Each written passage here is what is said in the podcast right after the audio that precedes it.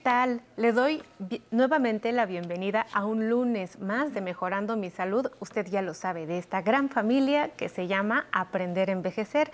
Estamos transmitiendo a través de la señal del 11 con un tema muy importante, como todos los que seleccionamos aquí, específicamente para ustedes, personas adultas mayores. Y algo que tenemos que aterrizar siempre es que es el dolor. Pero hay un dolor muy especial al que pocas veces se le presta atención, que es el dolor neuropático neuropatía, pues representa el 20% aproximadamente de los dolores que las personas mayores pueden experimentar. Es un dolor muy típico, con características específicas, pero que se puede volver un verdadero martirio en la vida de las personas mayores. Así que vamos a enterarle de este tema, a ver si usted identifica y comparte los síntomas que el día de hoy vamos a platicar y ver qué perspectivas tiene, por supuesto, para mejorar su salud. Ya lo sabe, tenemos nuestra cápsula de introducción y regreso a presentarle a nuestro médico especialista.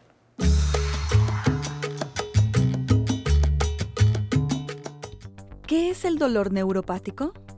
Muchas personas que lo padecen lo describen como ardor, hormigueo, entumecimiento o dolor generado por estímulos comunes como el tacto o el roce de la ropa. Este tipo de dolor, por su intensidad, puede llegar a ser incapacitante, debido a que puede llegar a limitar la movilidad del cuerpo. Incluso puede ocasionar alteraciones de sueño, disminución del apetito, irritabilidad y depresión, lo que impide a los pacientes llevar una vida cómoda. Algunas causas que pueden predisponer la aparición de dolor neuropático pueden ser la desnutrición, el alcoholismo, la ingesta de toxinas o las infecciones. Otras causas frecuentes de dolor neuropático pueden ser la compresión de ciertos nervios en la columna, o enfermedades como la diabetes, o lesiones como fracturas y heridas con instrumentos cortantes, entre otras. El diagnóstico y tratamiento del dolor neuropático es complejo. Sin embargo, para aliviar el dolor de quienes lo padecen, se han realizado grandes avances. Para conocer más sobre este tema, los invitamos a acompañarnos en Aprender a Envejecer. Comenzamos. El día de hoy nos acompaña el doctor Ángel Juárez Lemus. El doctor es algólogo y nos visita del Instituto Nacional de Cancerología de la Secretaría de Salud. Muchísimas gracias por la visita, Ángel. Hola, muchas gracias a ustedes por la invitación. Un gusto estar aquí con ustedes. Pues el placer es nuestro.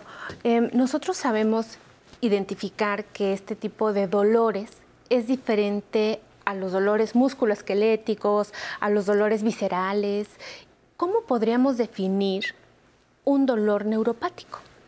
Bueno, hay una definición, de hecho la más famosa es por una asociación internacional que se llama IASP y nos dice que hay una enfermedad o una lesión del sistema somatosensorial. ¿Qué quiere decir esto? Que hay una alteración en estructuras que se encargan precisamente de que nosotros tengamos la sensación del dolor. Es la vía que se encarga de transmitir e identificar que hay dolor la que está teniendo el problema. Es decir, nosotros a través de un nervio tenemos una vía motora y una vía de sensibilidad. Así es. En, la, en el dolor neuropático está alterada la sensibilidad. Así es, la forma en la que se está percibiendo el dolor es una forma alterada, ¿no? Sabemos que para percibir dolor tiene que haber todo un mecanismo que va desde la periferia, donde se origina una lesión, y de ahí se transmite hacia la médula, hacia el cerebro, y de ahí finalmente se concibe que es un, que es un dolor, ¿no? Algo que está causando un daño o puede ser potencialmente un daño. Entonces el cerebro y las estructuras como los nervios, bien dijeron nervios sensitivos, están percibiendo mal esta información y se, percibe como, como si fuera algo doloroso, incluso algo que no lo es, como el simple tacto, la temperatura o alguna estimulación como el sentir el aire, ¿no? Por ejemplo. Es correcto. El dolor específicamente si nosotros, yo sé que es una amplia gama de posibilidades en cuanto a la sintomatología de las personas, pero ¿cómo lo identifico? El dolor es una sensación desagradable. Eh, cualquier persona que tenga una sensación que sea desagradable, que lo limite en su funcionalidad, por ejemplo, afecte el sueño, sus actividades, no es algo normal, ¿no? Puede haber sensaciones desde ardor, piquetes, toques eléctrico, incluso a veces cuando hay alguna alteración sensitiva, por ejemplo con el herpes zóster, queda algo que es una sensación de prurito o comezón y quiere decir que hay una afectación de los nervios, pero pues a veces puede ser frío, doloroso, hay diferentes formas que no son normales, ¿no?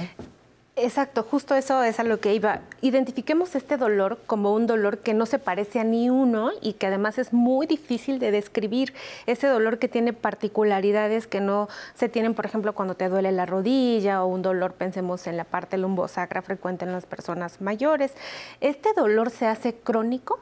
Así es. Bueno, de hecho, todo dolor inicia como algo agudo, pero el dolor neuropático, como muchas veces no recibe algún tratamiento adecuado, tiene mucha posibilidad de hacerse crónico, es decir, que dure más de tres meses o que el evento que lo originó ya se resolvió y el dolor persiste. Por ejemplo, el herpes zóster, ¿no? Una infección que después se va a manifestar todavía con estas sensaciones desagradables, incluso meses después o después de una cirugía, por ejemplo, ¿no? Todos tenemos un dolor que es agudo las primeras horas, 24, 48 horas, pero en los pacientes donde hay lesiones de nervios se puede manifestar meses después o incluso hasta años y entonces ya es algo completamente diferente, ¿no? Y de difícil tratamiento. Y además merma la calidad de vida de manera considerable de las personas. Em, vamos a pensar en cuáles son las causas que están alrededor de este dolor neuropático? ¿En cuáles podría pensar? Yo sé que son millones, pero las más frecuentes en la consulta de día a día. Sí, de hecho hay como una clasificación donde nos dicen que si se origina en la periferia o en el, o en el sitio central, ¿no? Periferia sería como los, los, los nervios periféricos y central sería la médula o el cerebro. Pero aparte hay otra clasificación que, como bien dices, es de acuerdo a qué lo está originando. Unas muy frecuentes son, por ejemplo, neuralgia del trigémino, ¿no? Dolor orofacial que es muy severo, que puede durar desde segundos hasta minutos, pero que afecta la calidad de vida importantemente en los pacientes. Otras frecuentes son la neuralgia posterpética también, eh, otras son las polineuropatías dolorosas como la neuropatía diabética, posterior a quimioterapia, en pacientes con VIH también. Y hay otras frecuentes también, por ejemplo, los atrapamientos nerviosos o lesiones nerviosas. Atrapamiento, eh, atrapamiento nervioso, perdón, sería, por ejemplo, muy común el síndrome del túnel del carpo, que eh, también es un dolor neuropático principalmente, o algunas otras como lesiones después de una cirugía de una costilla, de alguna cirugía tan pequeña como una plastía inguinal cuando se opera una hernia inguinal, puede ocasionar dolor muy severo a pesar de ser una cirugía muy pequeña. Y después de tres meses podemos decir que ese dolor ya es crónico. Así es. Y realmente pues se debe a todos estos factores que, que, hemos platicado acá, pero que tienen que ver con que se ha aplastado o se ha dañado o se ha manipulado un nervio y entonces ya no está pasando la información adecuada, por lo tanto estoy conviviendo con dolor mucho tiempo. ¿Qué tipo de fármacos responden a este dolor? Es común encontrar en nuestras personas mayores que hoy están escuchando nuestro programa y que pues tienen esta sensación de adormecimiento, de piquete, de frío, de caliente, una sensación que no se sabe describir y que hacen un abuso farmacológico de fármacos como diclofenaco, como ketorolaco, como paracetamol, en una gama amplia de posibilidades. Y sabemos que no hay un beneficio propio para ellos. Sin embargo, como les desinflama o les quita el dolor de algunas otras zonas, pues se asocia con un beneficio. ¿Qué particularidad en cuanto a los fármacos requiere el dolor neuropático? Sí, precisamente el dolor neuropático es de los de más difícil control, ¿no? Al, ser un síntoma tan refractario, los, medicamentos que se utilizan eh, a veces no, los aceptan los pacientes, ¿no? Por los efectos secundarios que pudieran tener pero principalmente los de primera línea, que así les llamamos a los que están más indicados, son antidepresivos tricíclicos, antidepresivos duales, o sea, por ejemplo, amitriptilina, por mencionar alguno, duloxetina en el caso de los antidepresivos duales, y mucho también pregabalina o gabapentina. Podemos decir que esos son los principales. Actualmente ya contamos con otros que actúan a nivel local, como es bueno, en México no tenemos capsaicina al 8%, pero también se utiliza para ese tipo de dolor, pero contamos con lidocaína tópica que también puede servir para dolores muy localizados que son neuropáticos. responden muy poco a medicamentos, por ejemplo, como los opioides. No está tan indicado un opioide, salvo algunos como tramadol. Y entonces mencionábamos, muy importante iniciar con dosis bajitas que son indicadas por el médico de acuerdo a cada paciente para posteriormente irlo escalando, ir ajustando la dosis individual para cada paciente.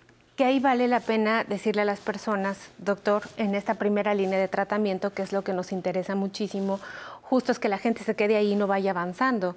Eh, cuando le damos a un paciente un medicamento antidepresivo, o sea, generalmente le dicen, con esto se le va a quitar el dolor. Entonces llegan a casa y empiezan a ver que es un antidepresivo, eh, aparece San Google y entonces consultamos y, ay, pero si tengo dolor, porque la doctora me dio un medicamento para la depresión?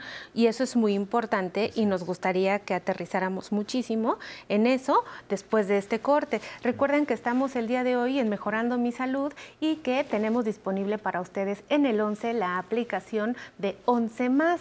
De esta forma, el 11 va contigo. La, descarga de una manera muy sencilla en su teléfono celular y puede disfrutar de toda la barra de programación del 11. Vamos al corte, póngase muy cómodo, anote todas sus dudas y regresamos aquí a aprender a envejecer. No, no me canso. ¿Sabes por qué me canso? Porque me gusta mucho. Hace una semana eh, la Sociedad de Directores de Cine me, dieron una medalla de oro por 50 años en, el cine mexicano. Yo terminé mi dar las gracias cuando me dieron el premio diciendo que hay un director de cine portugués que falleció hace poco, que se llamaba Manuel de, Oliveira, que murió a 104 años de edad filmando su siguiente película. No dejó de filmar hasta que murió en el set. Entonces yo terminé diciendo que yo pienso romper ese récord.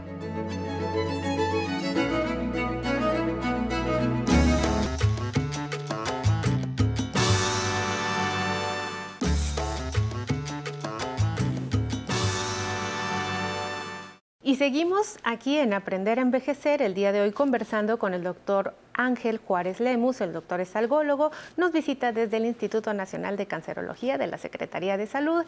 Y antes de irnos al corte, eh, estábamos platicando de por qué usted debe de atender la recomendación de utilizar un medicamento antidepresivo para el manejo del dolor. Así es. Eh, como mencionábamos al principio, este dolor al ser crónico tiene otros puntos importantes, no nada más en el dolor, sino hay que tomar en cuenta la calidad de vida de todo el paciente, ¿no? Que duerma bien, que tenga un buen estado de ánimo, disminuir su ansiedad. Entonces, estos medicamentos, aunque tienen una limitación, no se ve un efecto tan, tan grande en un inicio, sino es poco a poco, nos dan el beneficio de que les ayudan a dormir mejor a los pacientes o pueden ayudar en su estado de ánimo. No todos los antidepresivos tienen utilidad para dolor neuropático, son algunos grupos y e importante es no nada más tratar el dolor, buscar la funcionalidad del paciente, que el paciente pueda reincorporarse a sus actividades y a la, par de ir disminuyendo el dolor. Bien, doctor, pues las siguientes preguntas son de la audiencia, vamos a verlas. Miguel Ángel Guerrero Arango, 67 años. ¿Qué es la neuropatía periférica? Gracias, Miguel. Bueno, una neuropatía es un daño de un nervio. Y al ser periférica se refiere a los nervios que están en las partes más distales o partes más alejadas de lo que es la médula espinal. Como tal, neuropatía puede ser tanto motora, o sea, que afecte el movimiento o la fuerza de las extremidades, como sensitiva, que afecte la, la, sensación, para la, redundancia. Vamos a ver el siguiente sondeo. Mi nombre es Lorenzo Marrón, 62 años. ¿Qué pasa si no se atiende una neuropatía? Gracias, Lorenzo. Bueno, inicialmente hay algo que se llama sensibilización periférica. Hay cambios en la funcionalidad, en la fisiología a niveles eh, muy periféricos, pero esto posteriormente va haciendo cambios a nivel central, a nivel del cerebro, a nivel de la médula, convirtiéndose en algo que se llama sensibilización central. ¿Qué quiere decir? Un dolor de más difícil control, con más afección en otros sitios, como mencionamos, ansiedad, depresión, insomnio, y obviamente va a modificar la funcionalidad del paciente, va a afectar su calidad de vida, va a ser más difícil de tratarse en un futuro. Híjole, pues es un tema muy complicado, o sea, sobre todo por cómo vemos a las personas que si no se atienden pronto, realmente pues incluso les puede causar discapacidad este tipo de, de, dolores, doctor. Eh, quiero también aprovechar para preguntarle, aparte de la, de la, terapia, de la terapia farmacológica, de la que ya nos ha hablado usted, eh, ¿qué otras estrategias hay para poder ayudar a las personas a vivir con dolor sin el abuso de fármacos? Estos dolores son crónicos y nuestros pacientes adultos mayores a veces conviven con 10 o 15 fármacos de día a día y una de las píldoras que regularmente queremos quitar son los medicamentos para el dolor pero si no damos medicamento y no se quita el dolor, ¿qué hacemos? Bueno, es importante no basarnos en una monoterapia o solamente terapia farmacológica. El manejo multimodal es muy importante en estos pacientes, ¿no? Desde terapia física y rehabilitación es muy importante, terapia cognitivo-conductual con algún psicólogo, acupuntura también tiene beneficios. Eh, hay procedimientos de mínima invasión, por ejemplo, aplicación de toxina botulínica subcutánea o en la piel ayuda a disminuir también el dolor neuropático. Cirugía, por ejemplo, en el túnel del carpo se tiene que hacer causa. una liberación. Sí, exacto. Hay una causa de dolor y es recordar también que el dolor es una alarma, es un dato de, que nos está diciendo hay un problema en el, organismo, hay que buscar resolverlo. En el caso de diabetes, controlar los niveles de glicemia, en los pacientes con eh, problemas eh, de tiroides, ajustar los niveles de, de, levotiroxina, por ejemplo, en el caso de que lo tomen. Entonces, corregir causas y tratamientos eh, no nada más farmacológicos. El daño que yo tengo en el nervio, ¿Se puede medir? Eh, hay algunas pruebas que se pueden eh, identificar para ver qué tanta afección hay. No son 100% confiables, pero sí nos orientan.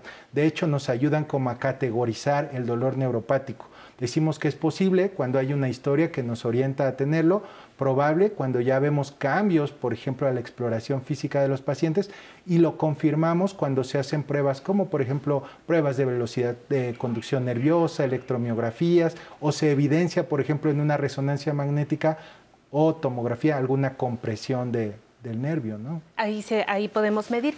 Y nosotros, a, pesar, a través de esta medición, eh, podemos digámoslo de alguna forma sencilla, revivir el nervio? O sea, ¿la rehabilitación volverá a tener la función motora y sensitiva de esa fibra nerviosa? ¿Hay algo que esté alrededor también de esto, como la suplementación alimenticia, que haga que se regenere ese nervio? Claro, es muy importante la nutrición. Eh, depende del grado, ¿no? Hay grados que son pequeños, dependiendo si hay una lesión del axón, de la mielina, algo como clasificaciones ya un poco complejas, pero eh, en los casos más graves pues se requiere tiempo, ¿no? Sobre todo la terapia física y rehabilitación es muy importante en, estos pacientes, ¿no? La terapia, porque además la terapia sirve para el dolor. Exactamente. No solamente para movilizar, sino quita dolor ayuda a disminuir el dolor, ayuda a mejorar la funcionalidad de los pacientes, también incluso disminuir la ansiedad. ¿no? Es importante que los pacientes se relacionen con todo el, manejo, ¿no?